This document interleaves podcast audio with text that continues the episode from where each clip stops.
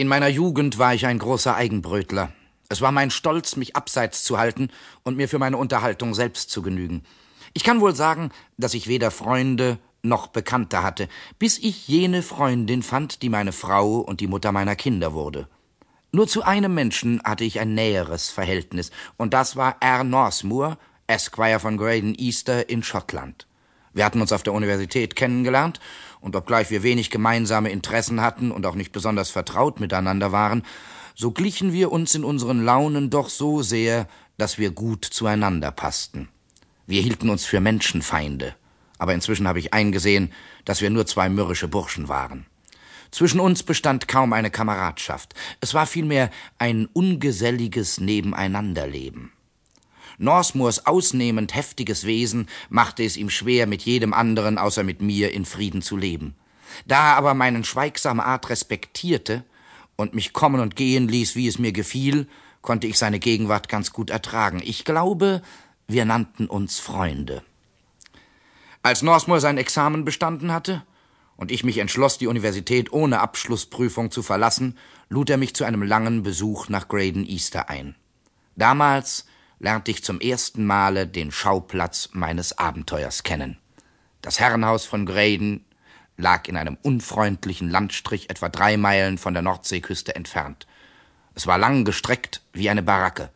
Und da es aus einem weichen, in den scharfen Nordseewinden zur Verwitterung neigenden Stein bestand, war es innen feucht und zugig und außen halb verfallen. In einem solchen Gebäude konnten sich zwei junge Leute unmöglich wohlfühlen. Aber im nördlichen Teil der Besitzung stand in einer Wildnis von grasbewachsenen Hügeln und verwehten Dünen zwischen einer Schonung und der See ein kleiner Pavillon oder ein Belvedere moderner Bauart, das genau unseren Wünschen entsprach. In dieser Einsiedelei verbrachten Northmoor und ich mit wenig Reden und viel Lesen, wobei wir uns außer den Mahlzeiten kaum sahen, vier stürmische Wintermonate. Ich wäre noch länger geblieben, aber in einer Märznacht entspann sich zwischen uns ein Streit, der meine Abreise nötig machte. Northmoor schlug, wie ich mich entsinne, einen scharfen Ton an, und ich muss ihm eine bissige Antwort gegeben haben. Er sprang von seinem Stuhl auf und griff mich an. Ich musste mich, ohne zu übertreiben, meines Lebens wehren, und nur mit Mühe wurde ich seiner Herr, denn er war fast so stark wie ich selbst und wie vom Teufel besessen. Am nächsten Morgen begegneten wir uns in gewohnter Weise, aber mir schien es taktvoller, mich zurückzuziehen. Er machte auch keinen Versuch, mich davon abzubringen. Es dauerte neun Jahre, bis ich wieder in diese Gegend kam. Damals reiste ich mit einem Planwagen, einem Zelt und einem Kochherd. Den ganzen Tag über wanderte ich neben dem Wagen her, und nachts hauste ich, wenn es möglich war, in einer Höhle in den Bergen oder am Waldrand.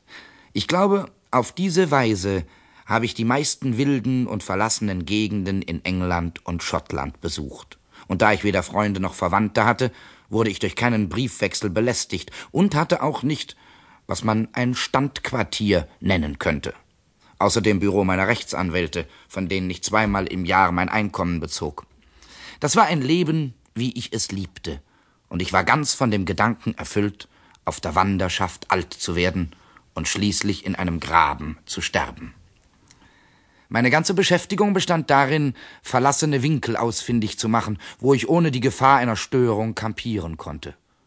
Als ich mich einmal in einem anderen Teil derselben Grafschaft aufhielt, erinnerte ich mich plötzlich des Pavillons in den Dünen. Drei Meilen davon im Umkreis gab es weder Weg noch Steg.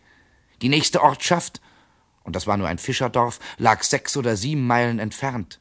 Zehn Meilen lang und eine halbe bis drei Meilen tief zog sich dieser Gürtel unfruchtbaren Landes am Meer entlang. Der Strand, der natürliche Zugang, war voller Treibsandstrecken. Man kann wohl behaupten, dass es im ganzen Vereinigten Königreich keinen besseren Platz gibt, um sich zu verbergen. So entschloss ich mich, eine Woche im Seewald von Graydon Easter zu verbringen und kam nach einem langen Marsch an einem unfreundlichen Septembertag gegen Sonnenuntergang dort an.